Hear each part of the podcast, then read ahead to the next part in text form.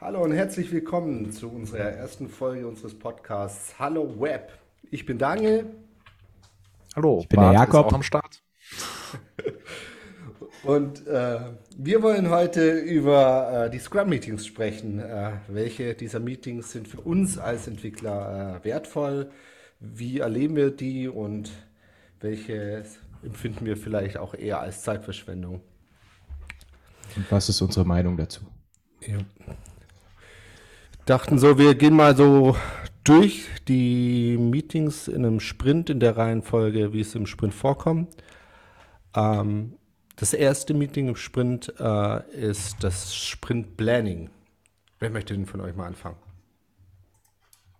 Ja, ich würde, ich würde, glaube ich, mal starten und mal noch mal kurz sagen, dass, dass ich Planning in Planning 1 und Planning 2 gerne auseinanderhalte. Äh, ich habe jetzt letztens nachgelesen, der offizielle Scrum Guide äh, sagt dazu nicht richtig was, sagt nur, dass die Timebox sich shared und ich werfe schon mal in den Ring, dass ich gerne Planning 1 von Planning 2 auseinanderhalten würde. Wie seht ihr das? Also, also schon mal nicht standardkonform, aber können wir gerne machen. was ist denn der Standard? Ja, das Scrum Guide würde ich sagen. Ne? Wir haben ein Planning und im Planning wird ja im Team, äh, das auch den PO umfasst, äh, zusammen und, äh, ja, erarbeitet, was man im nächsten Sprint äh, mit aufnimmt und wo, woran man arbeitet, was das Sprintziel ist. Das was? Das ist Planning 1, genau, das sehe ich auch so. Genau.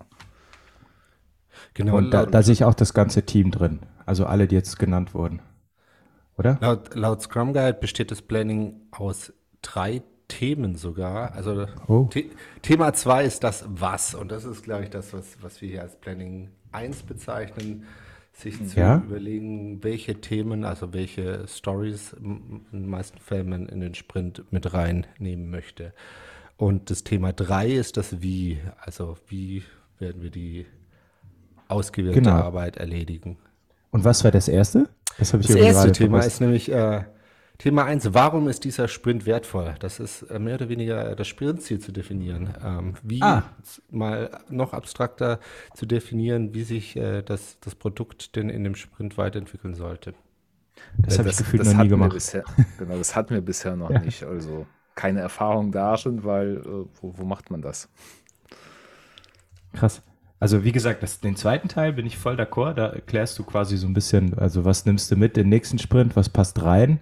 Und in Planning 2 würde ich dann auch drüber reden für die Entwickler, also jetzt nur mit Entwicklern und der PO ist in Reichweite, wie ich letztens gelernt habe, äh, für Rückfragen. Man versteht nochmal jede einzelne Story und plant so ein bisschen technisch, wie man vorgehen würde, um die zu lösen, damit alle mit dem gleichen Fahrplan starten. Das ist so mein, mein Favorite. Damit holst du die Leute ab geistig, auch die, die Jüngeren, die einfach loslegen würden und man, man hat weniger zu diskutieren während des Sprints, war mein, mein ja, Best Practice. Ist auf jeden Fall eine super Sache, so wie du es beschreibst. Äh, kommt oftmals zu kurz, weil man sich nicht die Zeit nimmt oder denkt, ja, ich bin schon ganz gut drauf, kriegen wir so hin, weil man so einen Common Sense hat und eh nur Tickets nach Plan abarbeitet und kein richtiges Produkt entwickelt, aber äh, nichtsdestotrotz sollte man das auf jeden Fall machen. Und äh, ich muss auch äh, sagen, das, was ich eben meinte, macht man nie äh, in der Form, wie Daniel das eben beschrieben hat, mit dem Sprintziel. Ja, meistens wird das aber als äh, letzter Punkt angeführt äh, und das ist dann einfach über alle Tickets, die man zusammengefasst hat, wird irgendwie ein Sprintziel zusammengebastelt. ein sehr langer äh, Satz. ja, ja, kommt meistens auch dabei raus. Also aber braucht ihr das? Braucht ihr, braucht ihr das Sprintziel? Ist das irgendwas so? Mir gibt das persönlich nicht viel, weil das, für mich war das immer sehr gelogen. Also in nicht der Form, so, wie wir es erlebt haben, ja. ja. Ich denke mal, wenn man wirklich ein Produkt hat und sich im Vorhinein überlegt, woran arbeiten wir jetzt? Und da, da, ja. das ist quasi so, also an welchen Themenkomplex arbeiten wir oder was ist das Feature, das wir umsetzen wollen? Und das was ist dann ist in verschiedene Stories aufgeteilt. Ja, ja. Dann, ich, ich glaube, dann kann man einen sehr guten Sprint äh, entwickeln, aber das kommt zu kurz.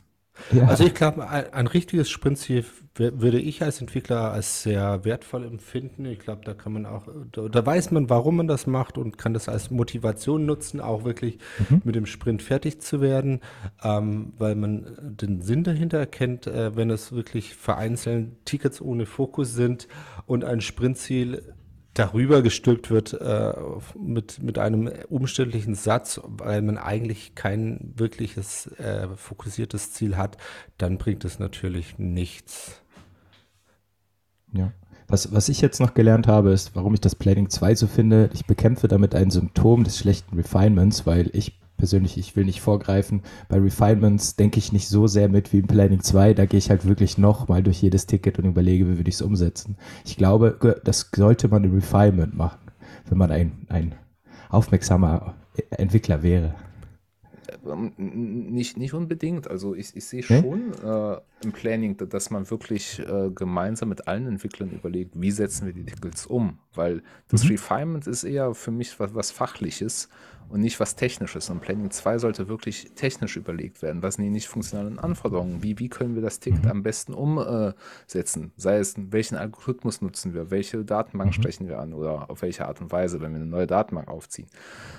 Äh, wie bauen wir das äh, Request-JSON? Also quasi das, was wir meistens als äh, Einzelkämpfer im, im Sprint machen, schon gemeinschaftlich mehr mit dem ganzen Team, dass man da Architektur erdenkt und, und, und. Also da sehe ich das auf jeden Fall als äh, sinnvoll und wertvoll an.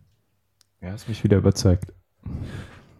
Wie seht ihr das denn? Also ich höre immer wieder, Planning 2 ist ja das, wo man die Subtasks schreibt. Das ist Sinn und Zweck dieses äh, ja. Das könnte ein Outcome sein, Meetings. ja.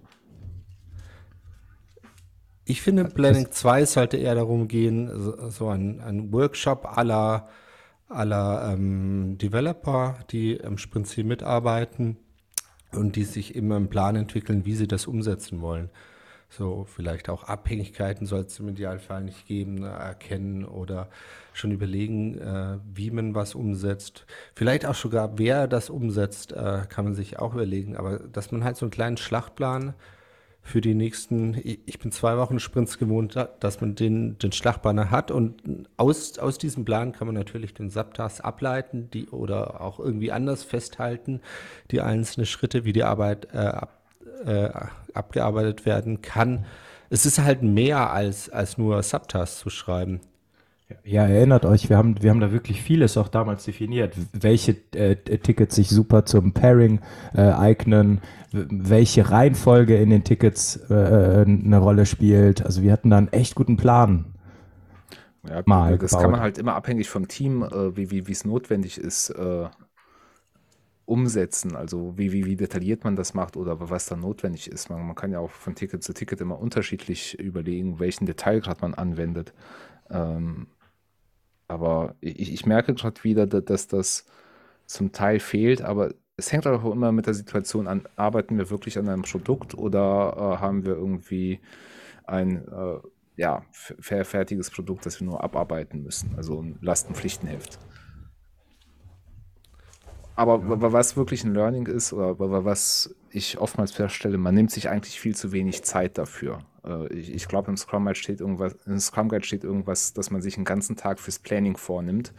Ja, einen ganzen Tag. Wir machen das irgendwie in zwei Stunden oder sowas. Also, also laut Scrum Guide sind für, äh, ich, ich rechne es direkt um, Scrum Guide bezieht sich immer auf einen Monatssprint.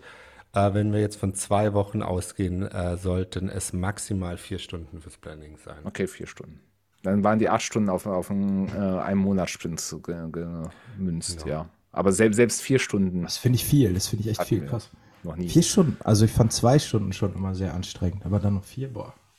Respekt. Also äh, das Scrum Guide steht von maximal, äh, maximal bezeichnete das. Ich glaube, wenn du einen richtigen Workshop aus äh, dem Planning 2 machst, da kannst du da auch ein bisschen Zeit verbringen und äh, das, was du halt vorne gut planst, äh, wirst du bestimmt auch wieder auf ähm, ihr habt jetzt, glaube ich, schon gesagt, äh, Planning 1 auf jeden Fall mit PO. Ähm, ja. Planning 2 mit PO oder ohne? Ja, kommt, kommt drauf an, aber meistens glaube ich eher ohne. Also, mir hat, kommt also aufs Requirement an. Ein Scrum Master hat, äh, ein PO hat mir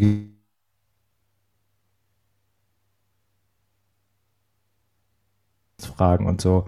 Also er muss nicht dabei sein die ganze Zeit, aber vielleicht sitzt er so, dass man mit ihm reden kann. Verfügbar. Sonst, ja. Gut. Hm. Ähm, lasst uns mal zum nächsten übergehen, zum ja. Daily.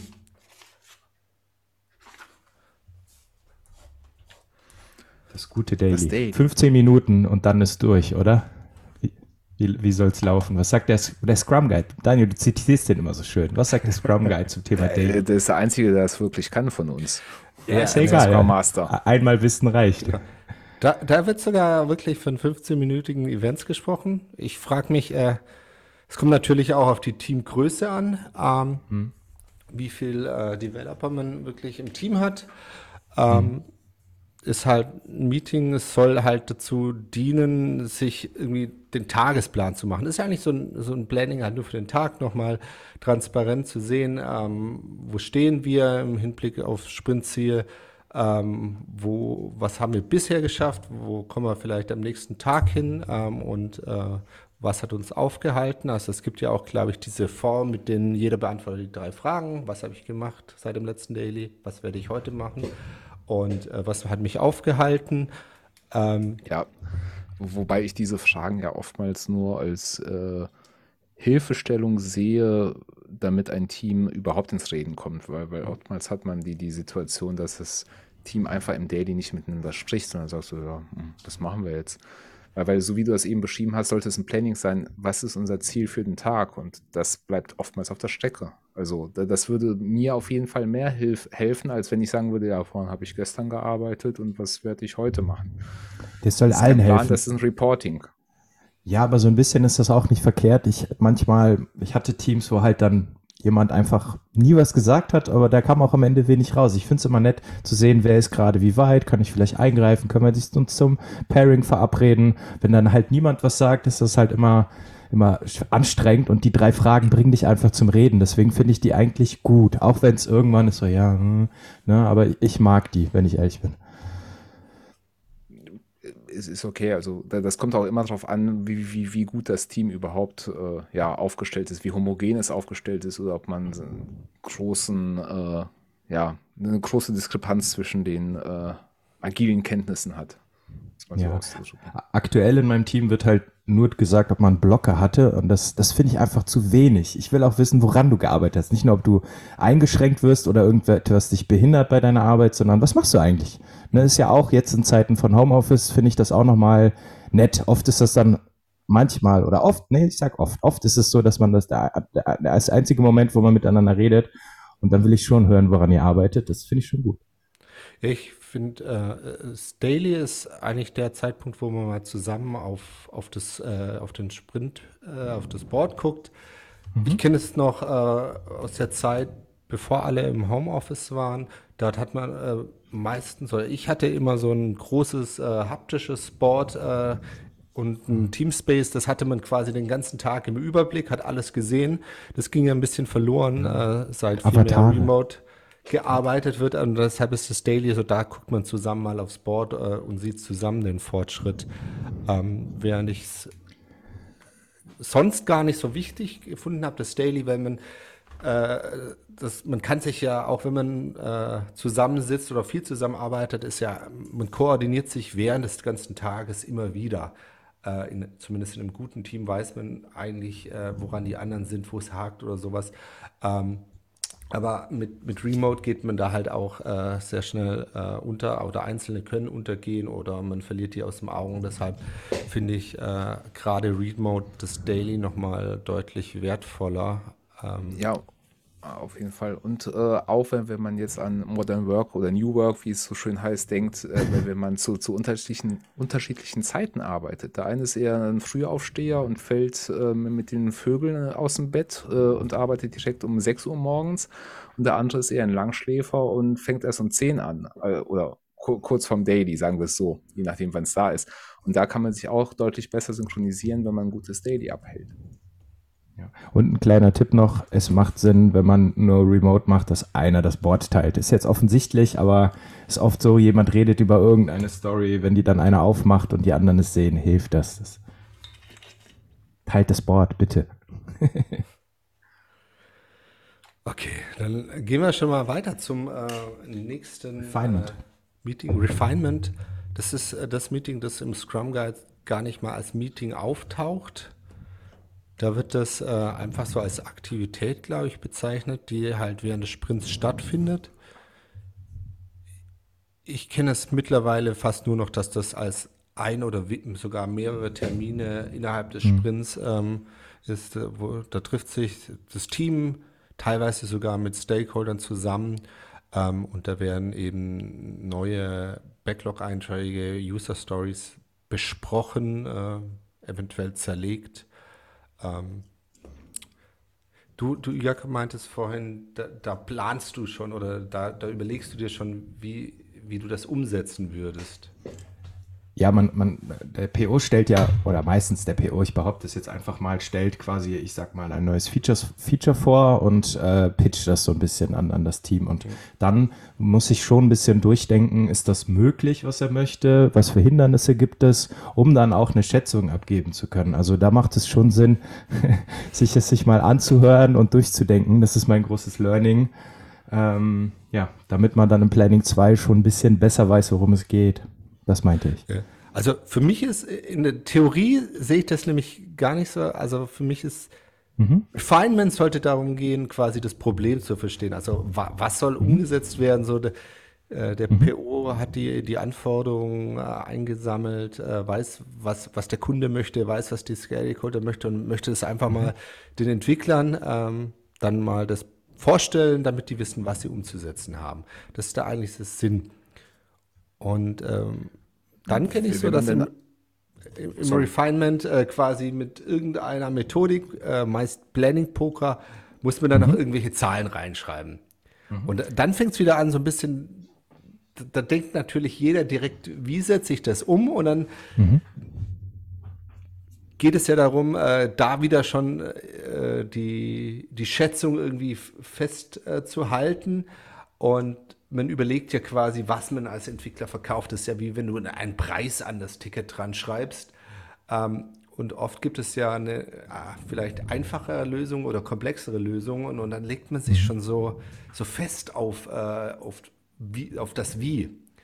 Und äh, im Refinement sollte es vielleicht erstmal darum gehen, das eigentliche Problem zu erkennen. Und, ähm, äh, wenn man denn PO hat, PO hat, der mit Problemen um die Ecke kommt, weil, weil viele kommen ja schon mit äh, vorformulierten Lösungen um die Ecke und sagen so, das muss umgesetzt werden, klatsch mir mal eine Zahl dran und äh, damit ich das in meinen mein Gunchart äh, mhm. reinbringen kann. Aber im Optimalfall hat man wirklich äh, ein Problem und das Team kann überlegen, wie setzen wir es am besten um und man hat einen offenen Lösungsraum. Aber da bist du wieder beim Wie. wie. Wie grenzt du das denn ab? Also ohne drüber konkret, wirklich detailliert drüber nachzudenken, wie soll ich einen Preis dran schreiben? Das fällt mir gerade noch schwer was du gesagt hast, ist das irgendwie umzusetzen. Ja, das ist so, ich finde ein bisschen, ähm, das ist das gleiche Problem, wie man hat äh, im, im Planning 2 die, die Subtask ist, was, was am Ende dran steht. Es geht aber nicht darum, dass, dass am Schluss Subtask geschrieben ist, sondern dass man äh, einen guten Plan hat und ein gemeinsames Verständnis hat, wie das abgearbeitet werden soll. Und genauso wenig ist es eigentlich Ziel von Refinement, dass man sagt, wir haben nachher geschätzte Tickets, sondern es geht eher darum, dass die Entwickler sagen, wir haben verstanden, was eigentlich gefragt ist. Und mhm. oft äh, hatte ich den Eindruck, führt dieses, wir schätzen am Schluss irgendwelche Zahlen dazu, dass keiner sich genau damit beschäftigt, das Problem zu verstehen, mhm. sondern okay. sich irgendwelche Zahlen zu überlegen, was das denn äh, werden könnte, ob man irgendwie noch eine Sicherheit mit reinschätzt. Und äh, im Endeffekt landen so, nach meiner Erfahrung, oft auch Tickets, die überhaupt nicht verstanden wurden, aber mit Zahlen mhm. äh, etikettiert wurden. Sind Storypunkte überhaupt notwendig? Ich meine nicht. Also das wird oftmals verwendet und ähm, mit, in, mit Scrum mit äh, ja, genutzt, aber eigentlich ist das auch gar nicht, äh, ich sag mal, vorgeschrieben oder die definiert, dass man Storypunkte hat. Oder vertue ich mich da jetzt? Das ist äh, also eine Schätzung. Man. man könnte auch sagen, so, ja, passt in den Sprint oder nicht. Das ist ja Teil des Planning 1, wie wir ja eben gelernt haben oder erklärt haben. Äh, und das müsste erreichen. Und wenn jeder das Problem verstanden hat, okay, was müssen wir als Team tun, damit wir es umgesetzt, also, oder nicht, was müssen wir tun, sondern wir haben verstanden, was wir umsetzen wollen. Und dann kann man ja schon davon abschätzen, ohne jetzt irgendwie eine Metrik dran schreiben zu müssen. Also, also äh, was, also Entschuldigung, Daniel, antworte drauf. Ich wollte so ein bisschen meine Meinung noch geben. Ja, also der Sinn des Refinements nach Scrum Guide ist es, äh, weitere Details wie Beschreibungen, Reihenfolge und Größe zu ergänzen. Also Story. Im Prinzip Story schreiben. Die, die, ob du jetzt mit Storypunkte äh, deine Größe ähm, beschreibst oder ob du das irgendwie abstrakter in T-Shirt-Größen oder so machst, ist ein, eigentlich ähm, ja nicht vorgegeben. Die Größe soll einem ja auch nur helfen, dann äh, im Endeffekt im Planning besser ähm, wissen zu können, was man denn wirklich äh, sich zutrauen kann als Team. Was, was mir häufig fehlt im Refinement, das ist mein, mein unbeliebtestes Meeting, ähm, so ein bisschen die Rahmenhaltung, der, der, der Rahmen des Meetings, das Facilitating. Also einmal hätte ich gerne vorab gewusst, wel, um welche Tickets geht es. Dann kann ich schon mal lesen, Gedanken machen. Das hilft mir schon sehr, wenn ich das nicht spontan entschieden wird. Dann hilft mir ungemein, wenn das wirklich timeboxed ist. Ich war in so vielen Refinements, die plötzlich vier Stunden lang wurden, obwohl 90 Minuten angegeben worden sind. Und äh, vielleicht auch, dass man, dass irgendjemand merkt, dass wir langsam müde sind. Ne? Ich habe sehr häufig gemerkt, dass ich nach einer Dreiviertelstunde einfach raus war. Und dann habe ich oft gehört, Jakob, warum sagst du nichts? Ich war einfach weg, geistig. Mhm. Da, da, da, das kann man sehr schnell übertreiben, das Refinement. Da bitte an alle, die das machen, achtet auf uns Entwickler. Ja, äh, ich, ich kann mich da nur anschließen, also sehe ich genauso. Ähm, ich, ich denke, wenn man wirklich über Probleme spricht, äh, kommt man da auch hin. Aber es passiert leider selten. Also da wirklich der Wunsch an die POs, die uns jetzt zuhören, kommt mit Problemen auf uns zu und nicht mit vorgefertigten Lösungen und, und vorbereitet. Äh, Tickets. Ja. ja. Gut. Okay, gehen wir zum nächsten Meeting. Wieder eins, das offiziell als Meeting bezeichnet wird im Scrum Guide, das äh, Sprint Review. Ja, was sagt der Scrum Guide dazu? Was macht man da? Das hat mir jetzt gefallen. Ich will das jetzt immer vorab hören. Gut. Zweck dieses Meetings ist es, das Ergebnis des Sprints zu überprüfen und künftige Anpassungen festzulegen. Wer überprüft das Ergebnis? Sind das wirklich die Stakeholders? Ist das das Team? Ist das der PO? Wer soll das machen? Eigentlich das, der, der dafür bezahlt, ne? Für das Feature. yes. Das, ja. Am Ende der, der, der, Kunde, beziehungsweise der Stakeholder, nach meinem Verständnis, weil der kann ja am Ende wirklich sagen, okay, ist es das, was ich also, wollte oder nicht, weil es ist ja auch beschrieben, dass man in der äh, Review ja schon den, äh, mit den Meilensteinen für den nächsten Sprint äh, setzt. Beziehungsweise, also, falsch, falls man in die falsche Richtung gegangen ist, das anpasst. Entschuldigung, Danny. Während des Events überprüfen das Scrum-Team und die Stakeholder, was im Sprint erreicht wurde und was sich in ihrem Umfeld verändert hat. Auf der Grundlage dieser Informationen arbeiten die Teilnehmenden gemeinsam daran, was als nächstes zu tun ist. Also das Team zusammen mit den Stakeholdern. Krass. Also wir machen das ja schon seit über zehn Jahren und für mich fühlte sich das immer so ein bisschen wie ein Reporting an. Was haben wir geschafft, was haben wir nicht geschafft, äh, beklatscht uns oder, oder steinigt uns. So fühlte sich immer eine Review an. Ähm, das klingt besser. Lass uns gemeinsam die Ergebnisse überprüfen und Feedback einholen. Das finde ich gut. Machen wir zu selten.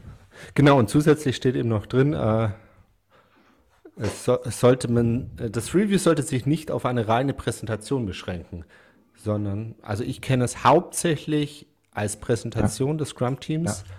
Ja. Äh, es ja. sollte dann aber anschließend auch diskutiert werden. Also das ist, äh, die Stakeholder sind aktive Teilnehmer. Ähm, das fehlt mir als Entwickler.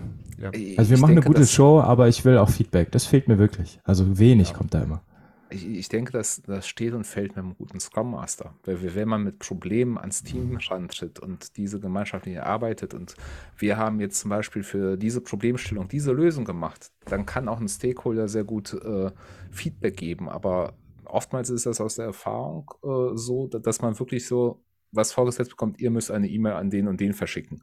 Das ist kein Lösungsraum, das, das ist äh, eine Lösung, die man nur umsetzen muss. Und dann kann man kein Feedback bekommen, weil ja, ihr habt eine E-Mail versendet, als Beispiel. Wenn jemand aber kommt, benachrichtigt den Kunden und wir machen die neueste Brieftaube 5000, die, die super schnell die, die, die Nachricht sendet, dann kann der äh, Stakeholder sagen, oh, Brieftauben sind mir aber zu teuer, ich will lieber eine E-Mail, passt das nochmal an. Und dann hat man direkt den, den Bereich, dass man miteinander reden kann. Zumindest denke ich, dass das helfen würde, aber ja, Ich finde, das steht und fällt mit dem, mit dem guten PO und Stakeholdern, oder? Wenn die Stakeholder auf, aufmerksam sind und auch Bock haben, das Produkt zu entwickeln und der PO weiß, was er macht, ich glaube, das ist schon die halbe Miete, weil wir Entwickler, wir liefern immer gute Features ab und lassen uns dann auch gerne für beklatschen. Das finde ich auch gut, aber das ist immer der Punkt, an dem meine Refinement, äh, Refinements, Entschuldigung, Reviews enden. Äh, und dann fehlt mir noch der Teil, der am meisten Sinn bringt, nämlich die Diskussion danach. Die, die ist, ist euch, ist euch als Entwickler immer bewusst, wer die Stakeholder sind? Kennt ihr die? Ja und nein. Ne? manchmal, aber viel zu häufig leider nicht. Das ist, das also meine Erfahrung. Ich, ich kenne das manchmal so, dass man sich diese Frage stellt, dass die Stakeholder teilweise auch in der Stakeholder Map oder so definiert sind, dass aber im, in der Review auch vielleicht durch, durch diesen, äh, wenn die Remote, äh, wenn die Remote stattfindet, Leute drin setzen, die nicht mit den definierten Stakeholder übereinstimmen. Dass dort plötzlich andere Leute sind, äh, die man vielleicht nicht zuordnen kann und die Leute, die man sich gerne wünschen würde, von denen äh, Feedback oder Diskussion zu bekommen, äh, die trifft man in, den, in der Review nicht an. Daniel, was ist ein Stakeholder Map? Das weiß bestimmt nicht jeder. Ich weiß es nicht. Deswegen frage ich jetzt einfach mal. Ist das wirklich so ein Hierarchie-Anagramm, bla, irgendwie sowas? Ich glaube, in der Stakeholder Map nicht ist so ein, ein Vier-Quadranten-Ding, wo du die Stakeholder einordnest, äh, quasi ah, äh, wie einflussreich sind und, wie, wie viel Interesse die äh, an dem Produkt haben. Oh, das ist interessant. Also jemand, der da viel Geld in das Produkt pumpt, ist äh, sehr einflussreich. Ob er wirklich Interesse hat, stellt, ist mal dahingestellt, weil da könnte mhm. jemand zwischendrin deutlich interessierter sein. Mhm. Ähm, aber so sowas habe ich auch nur in der Theorie äh, von gehört. Wirklich gesehen habe ich das noch nie. Also die, die Stakeholder-Maps, die ich gesehen habe, waren im Confluence eine, eine Tabelle und da standen alle möglichen Leute, die mal bei einer Review dabei waren, drauf. Ob die jetzt wirklich berechtigtes Interesse am Produkt haben oder nicht, sei mal dahingestellt. Okay. Da habe ich noch eine, eine Kontroverse, eine, eine Kleinigkeit noch. Ich habe letztens alle eingeladen zur, zur Review. Ich wollte, ich meinte, ich will 200 Leute da haben. Das war sehr, das wurde sehr kontrovers diskutiert. Wer darf denn noch kommen? Wirklich nur Stakeholder oder alle, oder wann ist man Stakeholder? Ne, das war, das ist schwer abzugrenzen. Wenn du ein berechtigtes Interesse an einem Produkt hast. Naja, ja. Also ich, das ist ein schöner Satz. Also ich finde gerade, wenn du möchtest, dass die Leute mitdiskutieren und sich als Teil fühlen, ist, das wird, glaube ich, umso schwieriger, umso mehr Leute da sind, weil ähm, mhm. dann sind 200 Leute da und keiner weiß, aber denn jetzt ein berechtigtes Interesse hat und äh, mhm. vielleicht kennen die Leute das Produkt nicht wirklich oder also mit wem wirst du da diskutieren? Das, das ist dann für so ein Publikum ist dann wahrscheinlich eher für die Präsentation da als für, für die, die Diskussion oder äh, die. Anpassung für den nächsten Sprint ich, ich denke, die, diese Zaungäste finden auch mal ein blindes Korn und machen eine gute Anmerkung, dass zum Beispiel eine Textstelle fehlerhaft ist oder sowas, mhm. äh, weil, weil irgendwas durchgegangen ist in der Review. Aber äh, ich, ich denke schon, dass die Stakeholder, die das, äh, ja, die, die, die einen Änderungswunsch oder einen Featurewunsch, äh, das Problem geschildert haben, die sollten daran teilnehmen und sagen so, ja, das ist das, was ich mir vorgestellt habe oder nicht. Mhm. Ähm, und da, das gibt es halt viel zu selten. Äh, Okay, genug zur Review. Jetzt kommen wir zu, zum, zum letzten Meeting im Sprint auch und äh, das letzte Meeting, das wir noch nicht besprochen haben, die Sprint-Retrospektive. Genau. Die, die, die was ist, Daniel? Was? Nochmal die Definition. Ich mag das Pattern. Ich ah, mag das Pattern. Ähm, Sag uns, was es ist, dann sagen wir, was wir denken. Also der Zweck ist es, Wege zur Steigerung von Qualität und Effektivität zu planen. Siehst du, das klingt nicht viel besser, weil alle, ja. alle sagen dann immer, das ist das Heul-Meeting oder, oder hier dieses äh, Klatschen- und Tanzen-Meeting. Da habe ich gerade äh, sehr, sehr viele kontroverse Diskussionen geführt. So klingt das doch besser. Wieso musstest ja, du Lucky Lux spielen, oder?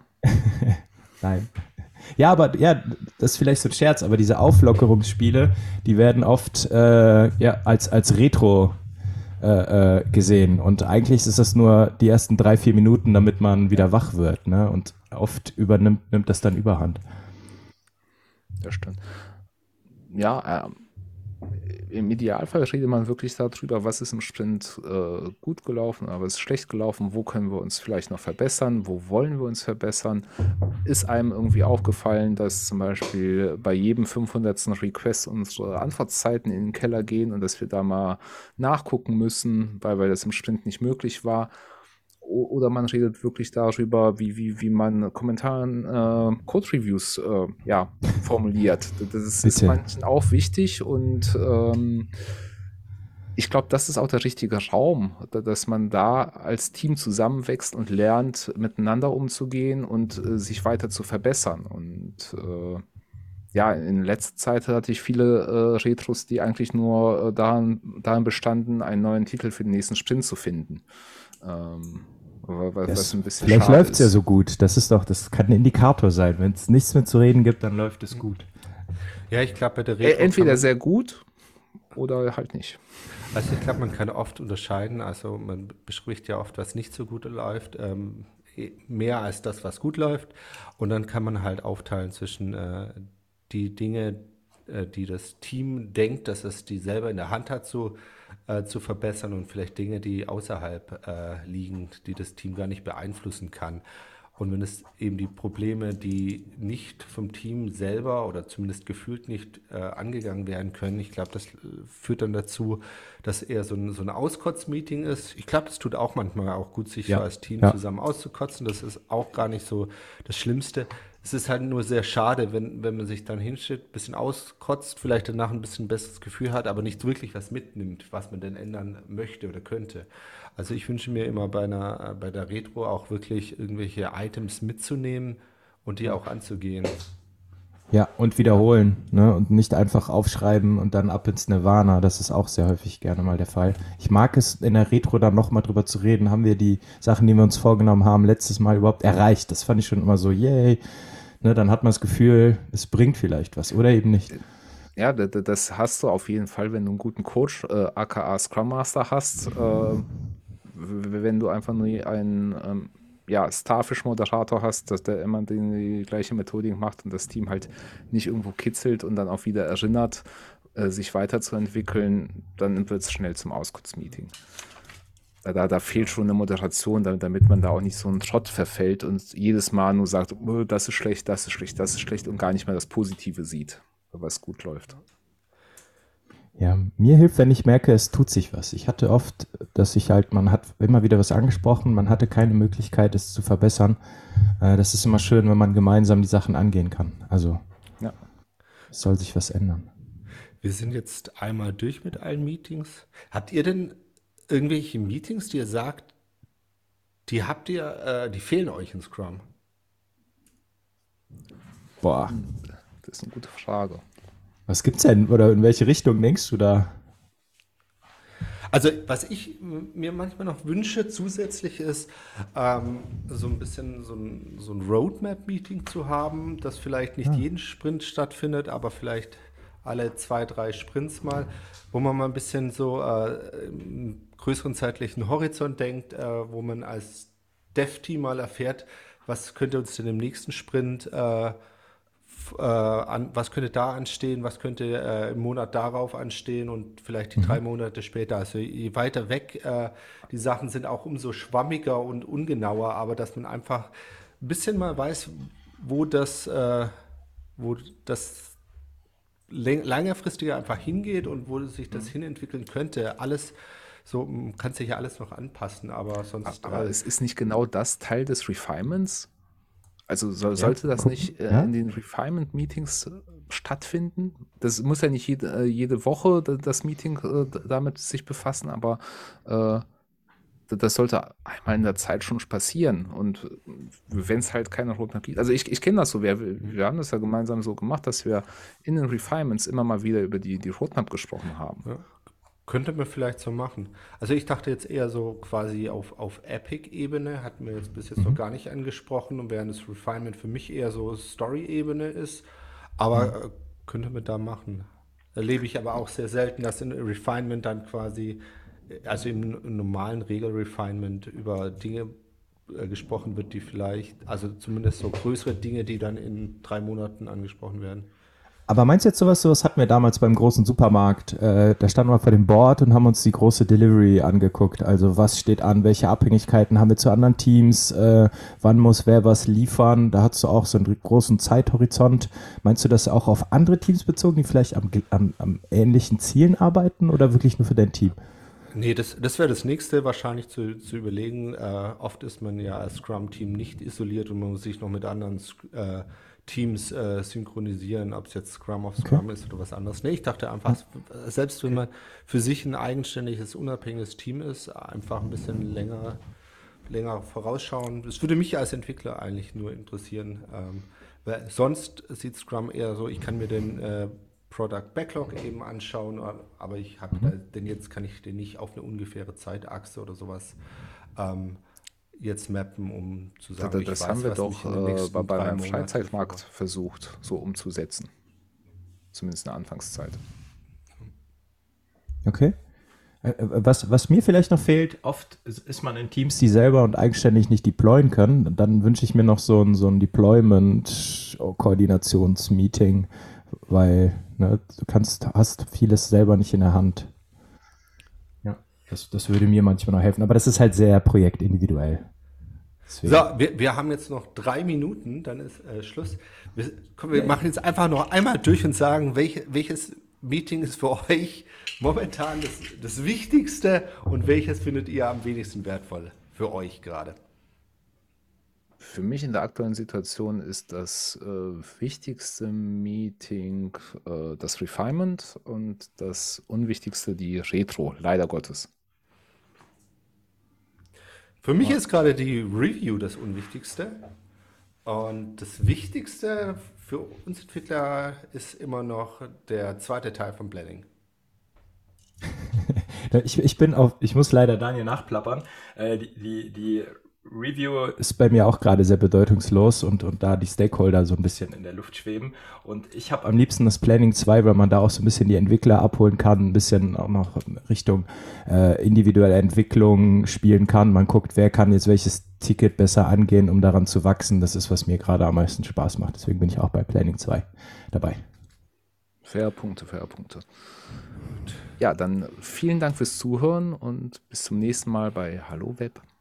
Ja, das hat auf jeden Fall Spaß gemacht. Auch von mir alles Gute. Vielen Dank fürs Zuhören. Bis zum nächsten Mal. Tschüss.